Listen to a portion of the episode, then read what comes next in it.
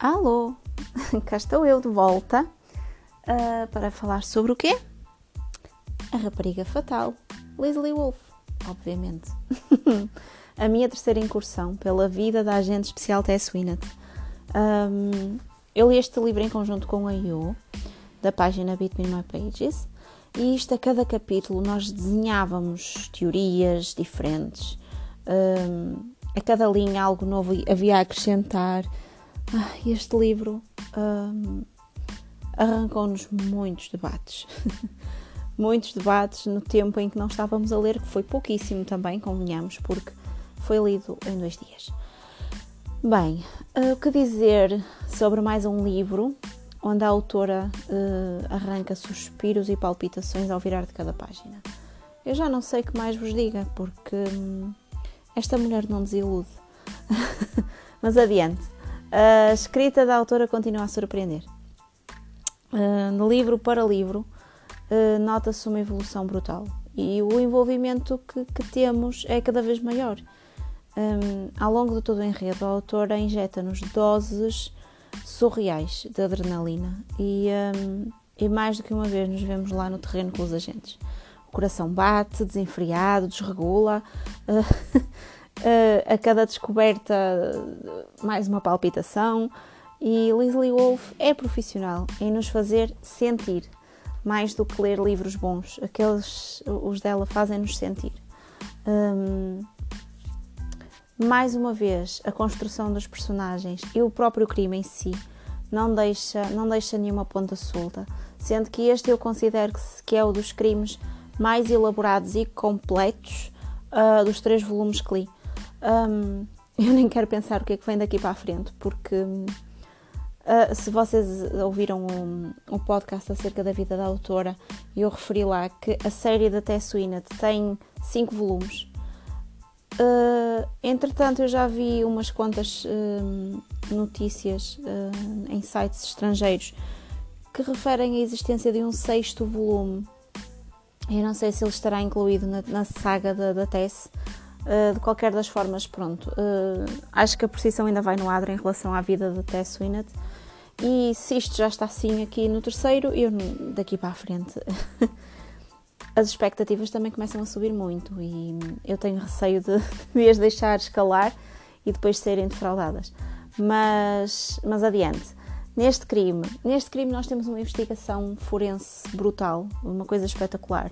Desde testes de ADN, a criação de criação de, de, de registros dos senhores que fazem os, os retratos, os retratos dos criminosos, baseados em características da ADN.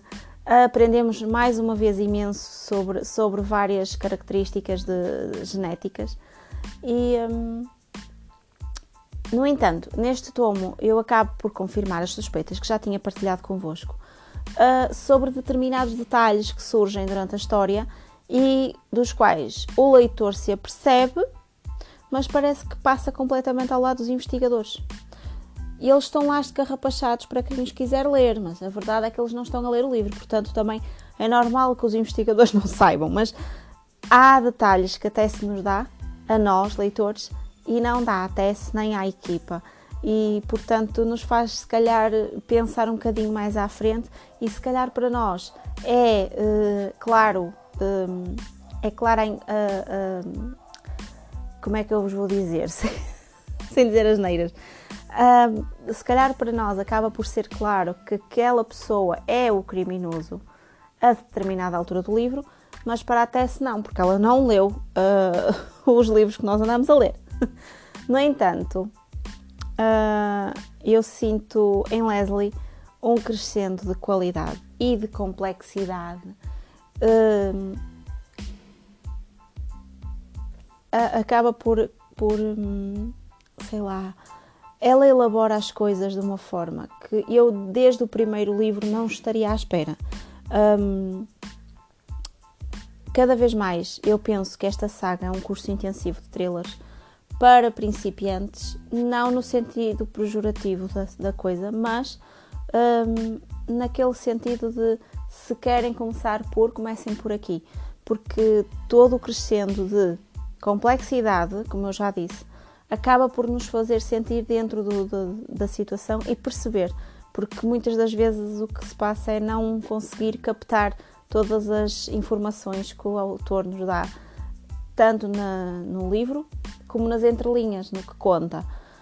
E, um, e nós com a Leslie conseguimos passar de um thriller simples, mais simples, mais básico, se calhar, digamos, no primeiro volume, e tem, temos vindo numa escalada de, de emoções, de, de conhecimentos que, que, acabam por nos fazer sentir também nós evoluir enquanto leitor sobre este determinado género literário.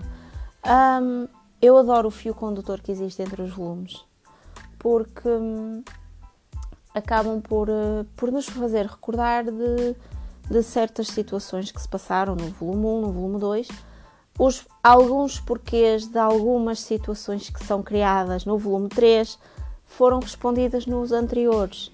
Daí eu dizer que, se calhar, nesta saga especificamente, uh, importa seguir um bocadinho a cronologia dos livros. E importa começar pelo primeiro para conseguirmos usufruir ao máximo da leitura e do que a, do que a autora nos quer proporcionar. Nós andamos aqui no terceiro volume a viajar entre o terceiro, segundo, primeiro, andamos ali às voltas e conseguimos perceber muito melhor determinadas situações. Quem é quem e porquê é que está ali. Uh, por exemplo, uma, sem spoiler, eu juro. quem é o Cat? Quem é esta personagem que aparece aqui assim a pairar? Nós temos essas respostas no primeiro e no segundo volume. Daí ser importante começar, começar pelo primeiro. Lá está. Um, algo que eu também gostei muito neste livro foi de haver um espaço para um romance em potência. Mas, haha, não vos digo. Lógico que eu não vos vou dizer com quem. Quem é que são os intervenientes? Será a Tess? Não será? Hum, também não tenho expectativas muito altas, porque se, se a mulher arranja agora casa e larga a vida profissional, também não pode ser assim, vá. Não. Há o, o filme, o filme, exato, na minha cabeça o filme, um, há um romance em potência nesta história, mais lá para o final, eu não digo mais nada, só digo que é mais para o final, uh, leiam e, e, descubram. E não digo mais nada acerca disto, mas adorei a ideia. Uh, por falar em finais, muito levemente, eu juro, já vos disse, eu não gosto de dar spoilers, eu não gosto e tento por tudo não o fazer, porque acaba por destruir-vos as experiências, não é? Um, este final deste livro não foi. Uou! Não foi surpreendente, não foi arrebatador. Apesar disso, e porque o livro, sim, todo o enredo é ele arrebatador, e excitante, não é esse final que me faz mudar a opinião que eu tenho acerca de todo o livro. Duas notas. Duas notinhas. Uma para o que é que se passa com a Leslie, que tudo o que acontece tem de ter algum bunker construído nos Glades. Opá, não há mais nada nos Estados Unidos onde se possa ter uma casa abandonada, algum descampado, Pronto. A única coisa que me transcendeu um bocadinho foi a existência de mais um refúgio nos Glades, porque começa a ser repetitivo. Esta senhora tem de arranjar outra localização para os, os esconderijos deles. Uh, e, por fim, agradecer a alma dos livros, porque têm sido excepcionais. Têm proporcionado leituras brutais com esta descoberta de Leslie Wolfe e, portanto, só tenho a agradecer-lhes por eh, mais uma cedência deste exemplar e dizer-vos a vocês que estão a perder uns livros espetaculares se não os lerem. Portanto, vamos embora, ler, comentar uh, este corrupio de, de opiniões que, que vos mostrei agora. Têm página no Instagram e podem lá ir comentar e dizerem-me o que acharam de mais um volume da Leslie. E vamos fazer figas para não demorar muito a sair o quarto volume, porque agora uh, eu já não tenho nenhum volume à minha espera a seguir. já não há. Ainda não foi lançado, esperamos que então a alma dos livros, corra uh, e nos mostre mais um quarto volume da vida de agente especial Tess Winnett. Até à próxima!